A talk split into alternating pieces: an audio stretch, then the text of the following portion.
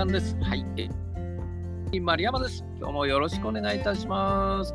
この夜、ヤバハピラジオですわで、ですけれどもね、もう聞くだけでね、なんかね、えー、有用な情報が得られる、なんかワクワクね、この心から湧き出てくる、えー、そんなね、情報を提供できたらなと思っています。えー、今回もですね、えー、素敵なゲストをお招きしております。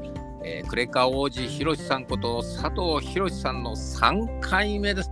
えー、クレカ王子ひろしさん、よろしくお願いいたします。はい、お願いします。はい、前回はですね、すごいお話を聞きましたね。まあ、クレカでね、税金を払う。これはね、法人にかけらず、まあね、事業者、事業をやっていらっしゃる方はどな、どなたでも適用できるということですけれどもね、うん、そういうことによって、0円のファーストクラス、ね、0円で高級ホテルの宿泊ができるということで、まあ、夢のような話が実現するということですけれども、この、えー、クレカおじさん、あのクレカで税金を払うことによって実現できること、この0円ファーストクラス、それから0円高級ホテル宿泊のほかに。例えば今月、もうじ、えー、月末に税金払わなきゃいけない。うん。もう100万円、例えば払わなきゃいけない。うん。っていう時に、100万円かき集めて納税するわけですよね。うん。一般的には。うん。ところが、えー、通常現金で払わなきゃいけないところを、うん、クレジットカードで決済するとなると、うん、今月その100万はいらなくなるわけですよね。ああ、ぜあの引き落としの時が先になりますということですかね。で、例えば12月とかっていうことだとしますと、うん、引き落としは2月になるんですよ。2月になる。うん。となると、今月一生懸命かき集めなきゃいけなかった100万円は、うん、今月、来月、再来月にかけて100万円準備すればいいわけですね。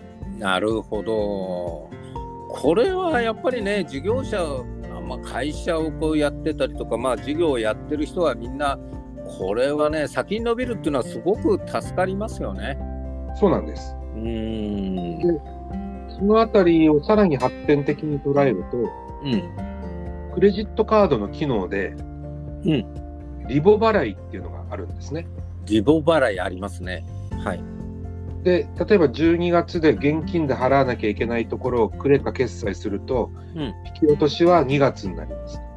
2月になる。うん、2月でさらにリボ払いを選択すると、うん、50万、50万で2回に分けるとか。ああ、なるほど。分割ができるということですか。で、分割には手数料そのものは発生するのはこれやむを得ないんですが、うん、100万一気に引き落としになるのと、うん、多少手数料かかっても50万2回になるっていう時に、うん、どっちが経営していく上で、あるいは事業を継続していく上で有利かっていうところの天秤をかける必要はありますが、うん、納税の支払いタイミングを自分でコントロールできるっていうところに大きな要素があると思います。なるほど。で、これは、まあ、税金に限らず、あの取引先に払うとか、何か支払いをするとかっていう金額がちょっと大きいとかっていう場合も、うん、同じことが言えますよね。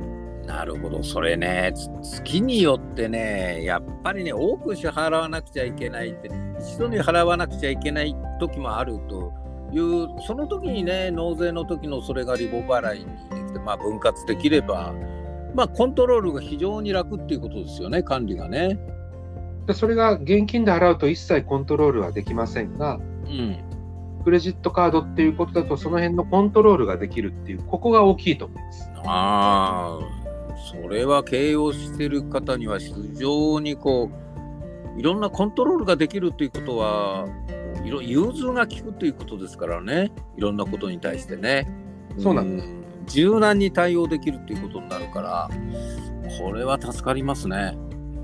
でやっぱりその時期時期ですとかね、なんか支払いが大変だとかっていう、うん、あるいはなんかこう、新しくね、えー、仕入れをするとか、うん、まあ、いろんなケースがあると思いますが、うん、仕入れするタイミングと納税するタイミングが重なっちゃって、うん、うわ、大変だっていう時があったとすると、で支払いのコントロールができるっていうのは、あのすごくね、経営的なメリットが大きいと思うんですね。なるほど、いいですね。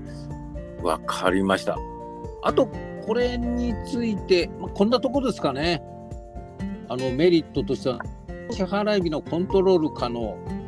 これがですね、非常に大きなメリットですけども、他にまあいろいろ終わりになると思うので、それについてはまた次回。この納税支払い日のコントロール可能について、あと何かあ追加でお話ということはございますでしょうか。大体今ご説明して。ポイントをマイルに変えると15倍よっていうお話と、うんうんえー、納税の支払いのコントロールができるよっていうところのメリット、うん、実はその裏側に、うん、注意しなきゃいけない落とし穴があります。落とし穴があるんだ。何事もあるね、落とし穴にね。はいはい、はい、で、その落とし穴はどういうものか。で、そしてその落とし穴はどうやって回避するのか。うん。これが次回になります。なるほど、わかりました。楽しみですね、その落とし穴。やっぱり落とし穴をね、分かってると分かってないんでは、もう大きなあれになってきま、違いになってきますからね、次回楽しみです。ぜひ、クレカ王子ひろしさん、よろしくお願いいたします。はい、お願いします。はい、ありがとうございます。